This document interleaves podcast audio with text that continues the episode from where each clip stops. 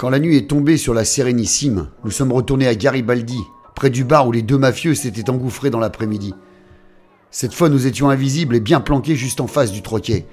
Le souci, c'était que l'orade était aussi encombré qu'un Black Friday aux Galeries Lafayette. Visiblement, c'était le rendez-vous des joyeux mafieux vénitiens et ça braillait dans tous les coins. Nous allions finir par nous faire gauler et terminer au fond de la lagune, avec des pompes en ciment à distraire les mérous, étonnés de voir deux humains se balancer comme des algues au gré du courant. Il fallait trouver autre chose. On est donc rentré à notre hôtel et on a appelé Fredo l'optimiste, notre agent de renseignement lyonnais, pour lui demander s'il n'aurait pas un éclair de génie et surtout un contact à Venise pour faire avancer le schmilblick.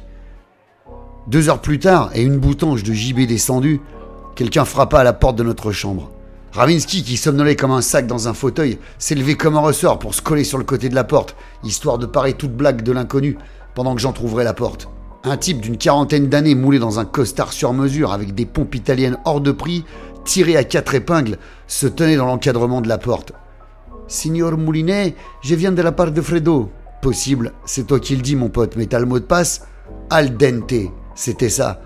Non mais quel mot de passe à la con je l'ai fait entrer dans la piole et Ravinsky s'est montré. Oh là là, un festival l'italien. Buonasera signora, massa è bellissima. Eh, je lui ai dit, te fatigue pas mon gros, t'es pas son genre. Ma, quel est votre genre, mademoiselle? Il arrêtait pas. Je peux être tous les genres que vous souhaitez, mi amor. Elle l'a regardé elle lui a dit, avec plus de seins, tu peux être ce genre-là? Casanova était un peu long à la comprenette. Je l'ai recadré car on n'allait pas passer une semaine à Venise non plus. Fredo t'a expliqué de quoi il s'agissait? Si, Ma, on va avoir besoin d'aide. Venez avec moi. Je vais vous présenter une personne qui pourra nous aider. Dans quel engrenage merdique on allait encore mettre les doigts. On est sorti de l'hôtel et notre contact en pompe italienne et costard moulant, qui s'appelait soi-disant Massimo, c'est tout au moins comme ça qu'il s'est présenté à nous, et je dois bien avouer qu'il avait vraiment une tronche à s'appeler Massimo le bougre. Donc le dandy nous a trimballé dans tout Venise, accroché au bras de Ravinsky comme un couple de touristes. Il nous a conduits jusqu'à un quai désert où nous sommes montés dans une gondole de luxe qui nous emmenait dans un palazzo où avait lieu une petite sauterie de plusieurs centaines de personnes tout de même. Dès notre arrivée dans le gigantesque hall, on nous a remis des masques vénitiens et des capes en velours que nous avons enfilés sans moufter sur les ordres de Massimo. Ça devait bien faire mille ans que je n'étais pas allé à un bal masqué, ohé ohé. La dernière fois, c'était pour les 50 ans d'un pote. Je m'étais déguisé en Superman. Quand j'étais reparti de chez lui à l'aube, rond comme un enjoliveur, j'avais voulu jouer les super-héros en défendant une gonzesse qui s'était embrouillée avec son mec. Mais finalement, j'ai pas été Superman. Non, j'ai été Nullman. Le couple s'est rabiboché et m'a savaté en me tirant mon larfeuille avant de se barrer en se marrant bras dessus bras dessous, les cons. Moi j'ai terminé dans le caniveau avec l'arcade éclatée et du dégueulis plein mon costume de Superman. Ça m'a coûté ma caution. Ici ce n'était pas du tout la même limonade. Visiblement nous étions dans la haute vénitienne. Un loufia masqué avec un collant blanc qui portait un plateau de coupe de champagne s'est glissé à nous comme un serpent tentateur pour nous inciter à boire de l'alcool, le con. Avec Ravinsky, on s'est regardé en soupirant et puis on s'est forcé. Après deux coupes descendues à la va-vite et trois petits fours dans le bec, Massimo nous a guidés à travers les invités, les pièces et les étages de la gigantesque Casbah. Nous sommes arrivés devant une double porte et là, Massimo, super mal à l'aise, a frappé trois coups en réajustant son costard et son bénard qui devait très sérieusement lui compresser les burnes. Je ne sais pas qui nous allions rencontrer là-dedans, mais notre guide, qui se la pétait jusque-là, était à deux doigts de lâcher une quenelle dans son froc.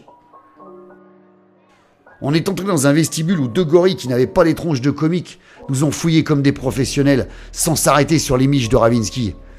Un des molosses a ensuite ouvert une porte située au fond du couloir et nous a fait signe de le suivre. Nous avons pénétré dans un gigantesque salon grand luxe avec beaucoup trop de dorures sur les portes, de moulures au plafond, de sculptures, d'objets d'art, un véritable musée rangé comme mon appart. Il y en avait de partout, un vrai bordel sans nom. Au centre de la pièce était posé un énorme bureau, un bureau Louis Mécouille, ou je sais pas trop qui là. Et derrière le burlingue massif aux pieds sculptés, bien calé dans un fauteuil du même style, trônait une femme masquée, boudinée dans une robe d'époque avec une perruque extravagante sur la calebasse, une poitrine à porter des colliers à l'horizontale et un éventail dans une main qu'elle secouait mollement. Elle nous a fait signe d'approcher en agitant son éventail. Massimo a glissé jusqu'au bureau en s'inclinant pour nous présenter. Elle nous a balancé un bonsoir avec un fort accent italien, mais visiblement elle parlait parfaitement bien le français. J'ai hoché la tête et Ravinsky a répondu en examinant un verre à pied ciselé. Ce verre appartenait au célèbre Casanova, Madame Ravinsky. J'ai dit à Ravinsky de poser ce putain de verre. On avait assez d'emmerdes comme ça, sans encore péter le gobelet du Rocco Siffredi de l'époque. La gonzesse nous a regardés et m'a dit Nous avons des amis communs et je sais pourquoi vous êtes à Venise, monsieur Moulinet. Eh ben, j'ai répondu Je vois que les nouvelles vont vite, même en gondole. Et on peut savoir qui vous êtes, vous, du coup Massimo était super mal à l'aise. Elle m'a répondu Je suis la comtesse Enrica Spiageri, mais vous pouvez m'appeler simplement madame. Eh ben, elle a ouvert ensuite un tiroir et elle a sorti un petit sac noir en velours qu'elle a posé sur le bureau. Elle nous a demandé d'approcher et nous a dit Vous êtes à Venise pour récupérer les diamants de monsieur Federici. Pas vrai, monsieur Moulinet? Eh bien, ces diamants sont là, dans ce sac. Et je suis toute disposée à vous les donner. Mais il va falloir faire quelque chose pour moi, mes chers amis français. Prenez un fauteuil, asseyez-vous. Je vais vous expliquer de quoi il retourne.